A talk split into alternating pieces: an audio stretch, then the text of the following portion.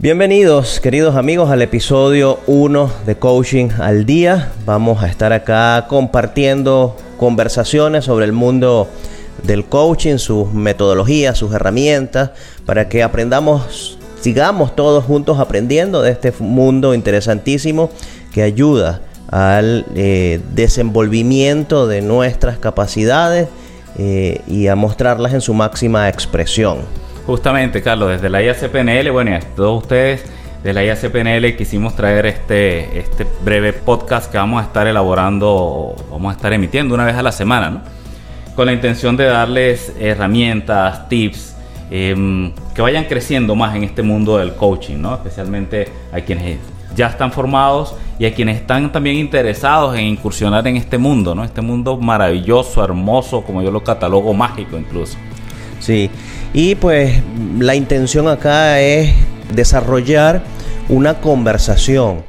Eh, obviamente vamos a estar Alexis y yo acá conversando, pero tú estás también invitado a formar parte de la conversación, dejando allí tu, tu comentario, tus inquietudes, tus impresiones sobre el tema que estemos tratando en cada episodio. Claro, claro, vamos a estar atentos a tus comentarios, a que nos, nos dejes por acá, si nos estás eh, viendo por YouTube o nos estás escuchando en alguna de las plataformas de podcast, vamos a estar muy pendientes de, de, esos comentarios y cómo darle respuesta a esas inquietudes.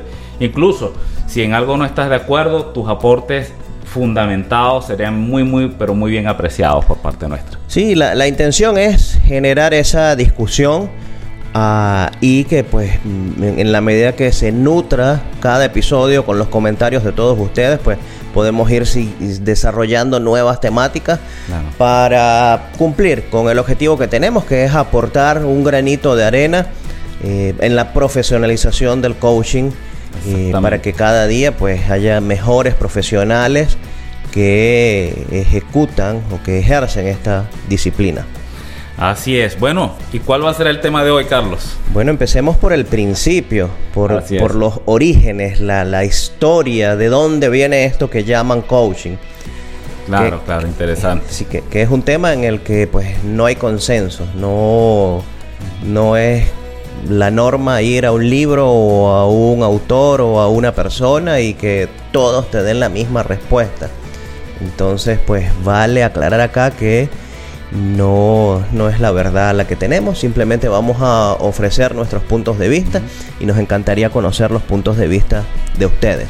Desde San Antonio, Texas, la IACPNL presenta Coaching al Día con Alexis Suárez y Carlos Figuera. Yo creo que la, primera mención al coaching viene de, Sir, John Whitmore. Sí, cuando, cuando, cuando publica el libro Coaching. Ahí es cuando aparece como tal el término. De coaching como tal en, en, en, los términos como lo conocemos hoy en día. Ahora, cuando nosotros indagamos en, muchas eh, disciplinas que han existido previamente, solemos encontrar como que pinceladas de, oye, esto parece coaching o en lo que conocemos hoy como coaching mencionan esto como uno de los pilares de la disciplina. Y, creo que más o menos sí hay un consenso aquí en decir que una de esas primeras referencias es la mayéutica de Sócrates. En el sentido que aporta digamos que ese, ese de dar o visibilizar las, las incongruencias. recordemos que Sócrates decía, no, yo solo sé que no sé nada. Entonces, de alguna manera, él buscaba con la mayéutica que la persona se diera cuenta de sus incongruencias, que se diera cuenta de que no sabía nada. Y bueno, ¿y para qué? Porque pues cuando nosotros declaramos o nos damos cuenta que no sabemos nada, ahí justo en ese momento es que estamos abiertos para realmente comenzar a aprender. No sé si tú has escuchado alguna otra este, noción de, como primera referencia o, algo parecido a coaching. Sí, bueno, hay quienes mencionan mucho este tema, Carlos, de que pues es algo que proviene incluso de la mayéutica. Hay otros autores por allí que enfocan como, como más bien influencias, ¿no? O sea, fue influenciado por, por esta por esta filosofía que desarrolló eh, Sócrates en su momento. Em, y muchos le dan el origen como tal del coaching justamente a Timothy Galloway con su libro El juego interior del tenis publicó en por aquí antes antes de los 80 como en los 70 me parece que fue o un poco antes. 74 algo así. Publica ese libro y, y, que hasta donde entiendo le sirve de inspiración a Whitmore para luego desarrollar su, su, su libro de coaching.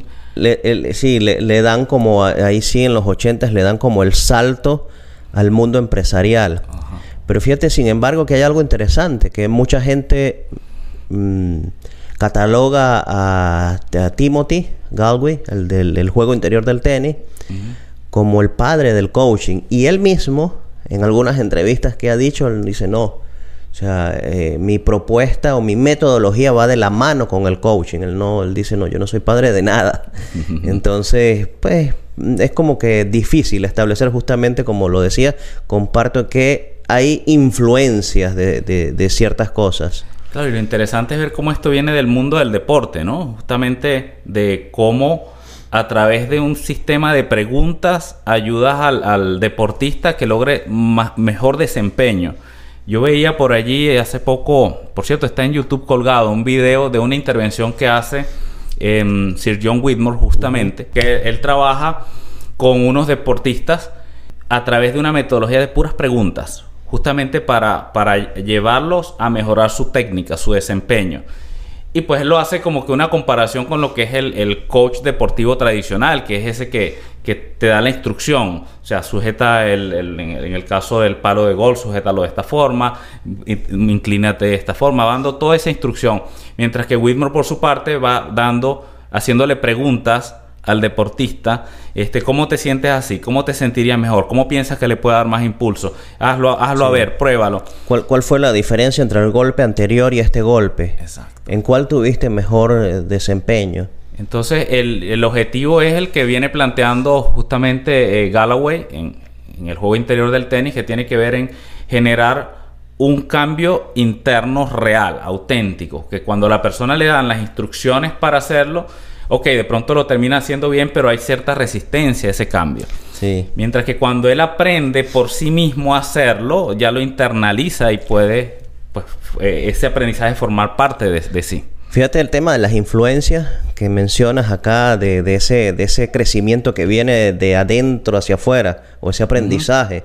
Este, justamente si, si volvemos un pasito atrás, decíamos Sócrates, pero entonces después viene Platón, y que es uno de los discípulos de, los alumnos de Sócrates. Y él hace los diálogos platónicos, que son una suerte de, sesiones de coaching primitiva, se parece. Ahora, un salto un poquito más adelante, cuando sale la, la psicología humanista y el constructivismo, allí hay cosas que tienen que ver con eso que tú mencionabas eh, eh, hace un instante, el hacer, el hacer conciencia, el construir ese aprendizaje que viene del interior al exterior. Mm. Entonces yo comparto esa mirada de que pues es, influencia de, muchas cosas que han venido anteriormente. Claro, Carlos, tú sabes, pues yo tengo eh, de algún modo, yo he estado consumiendo mucho material de pensamiento crítico. Y mm, una de las cosas que, me llamó la atención fue esa referencia que hacen algunos autores del coaching a Sócrates. De hecho, en algún momento, y creo que te lo había comentado, pensé que era una historia rebuscada, ¿no? Yo decía, bueno, pero esto es como que yo me invente, este, qué sé yo, una metodología que llame el antiparabolismo y diga que, pues, que eso se parece al estoicismo y por tanto tiene orígenes en, en Zenón de, de sitio. De sitio, que es el, padre del, del estoicismo. Entonces, es como rebuscarse una historia. Eso, eso lo pensé en, algún momento. Sin embargo, indagando también en, este tema del coaching, en, quién, quién, era también eh, Sir John Whitmore, quién era Timothy Galway, de dónde venían, de dónde obtuvieron esos conocimientos. Hay un personaje que no está, no está tan, no ha sido renombrado o no, no ha sido puesto a la luz por el coaching y lo traje por acá, es, es Werner Erhard, no sé si habías escuchado de él. Los seminarios, los famosos seminarios que, Exacto, que realiza. Que resulta que, que Timothy Galloway viene de haberse formado en esos seminarios y, eh, aparentemente atiende este seminario en, el 72 y un par de años después cuando saca su libro como, como consecuencia, producto del aprendizaje. Y por estos seminarios de Werner Erhard también pasó eh, el mismo Thomas, Thomas Lennart, también pasó em, reconocidos coaches suramericanos como el mismo Fernando Flores. Entonces, incluso revisando allí, ¿qué, personas influentes han pasado por allí? El mismo, el de Padre Rico, Padre Pobre. Eh, Kiyosaki. Kiyosaki pasó por estos seminarios. Entonces, vemos que esta persona tuvo una influencia importante y leí algunos comentarios de personas que atendían a estos seminarios y hablaban que, este señor eh, Werner Erhard utilizaba el cuestionamiento socrático como parte de, esa, de ese aprendizaje. O sea, era como, este, señor yo lo veo como el Tony Robbins de esa época, ¿no? Que hacía estos seminarios de alto impacto basados en el cuestionamiento socrático. Entonces, claro, ahora sí, tú, enlazas estos puntos. Sí tiene mucho sentido decir que el origen viene desde de, Sócrates, sí, es que, de esta filosofía. Mm, claro, es quizás pedante decir que no hay nada nuevo, que todo es una copia o una adaptación y tal, como lo dice el señor este de, del libro este para, para diseñadores, roba como un artista. Se me va el nombre del autor. Pero en Austin Kleon. Austin Kleon, correcto. Pero en teoría él dice, mira, no hay nada nuevo, todo viene por influencia de algo. Y fíjate ese trabajo interesante que tú hiciste, ok. Vamos a partir de Timothy Galway. Vamos a indagar un poco más sobre su historia de vida. Resulta que se formó con este señor Werner. Eh, entonces indagamos de dónde viene el conocimiento de Werner y viene de Sócrates. Y así yo creo que eh, todo viene influenciado en parte por algo. Eh, y cada persona le hace su aporte a todo esto.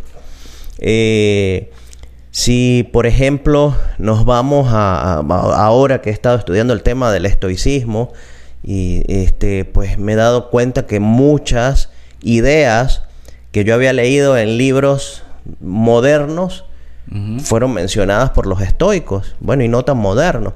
No sé si recuerdas el, círculo de la influencia de, ¿cómo que se llama este señor? El de, lo, de los hábitos, de las personas, los siete hábitos de la gente altamente efectiva. Eh, Stephen Covey. Stephen Covey. Él, él, fue el que masificó y popularizó esto del, del círculo de la influencia.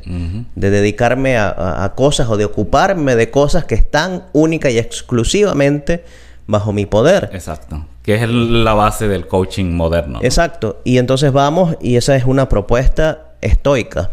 Mm, fíjate, Y muchas de las cosas, y así vamos, si leemos un libro, pues este autor se ha nutrido de muchas otras fuentes. Entonces, pues establecer que el coaching nació aquí y que esta persona es el padre del coaching o el creador del coaching, es difícil. De hecho, no hay una patente, no hay alguien que haya registrado y que tenga derechos de decir el coaching es mío. Porque pues creo que eso es como imposible de, establecer. Claro, claro. Bueno, y de ahí luego vemos entonces cómo, cómo ha venido evolucionando. Eh, bueno, en principio naciendo como, como una metodología no directiva. Y pienso que esa es la esencia del coaching, ¿no? Permanecer como una metodología no directiva. Y, luego vemos cómo ha venido evolucionando y tomando influencias, como tú decías, de la psicología positiva, de la psicología de la eh, humanista, muchísimo ha tomado de allí, em, de incluso de la programación neurolingüística, porque, bueno, y de la ontología, ¿no? De la ontología del lenguaje, como, como en, en Sudamérica toma ese, esa, ese matiz ontológico y se crea lo que hoy día conocemos como el coaching ontológico. Vemos eh, la tendencia europea más hacia, hacia los desarrollos, los agregados que ha hecho eh, Joseph O'Connor, que ha hecho el mismo Robert Diltz, y cómo entonces la PNL influye, ha influido en el desarrollo del coaching, ¿no? Entonces, eh, eso ha sido parte pues, de, esa evolución que ha tenido hasta ahora. Y pues no sabemos qué siga. Por ejemplo, hay una máxima del coaching, pues ya hablaremos más adelante en profundidad del tema, pero que yo como coach no le digo al coachee o al cliente lo que debe hacer.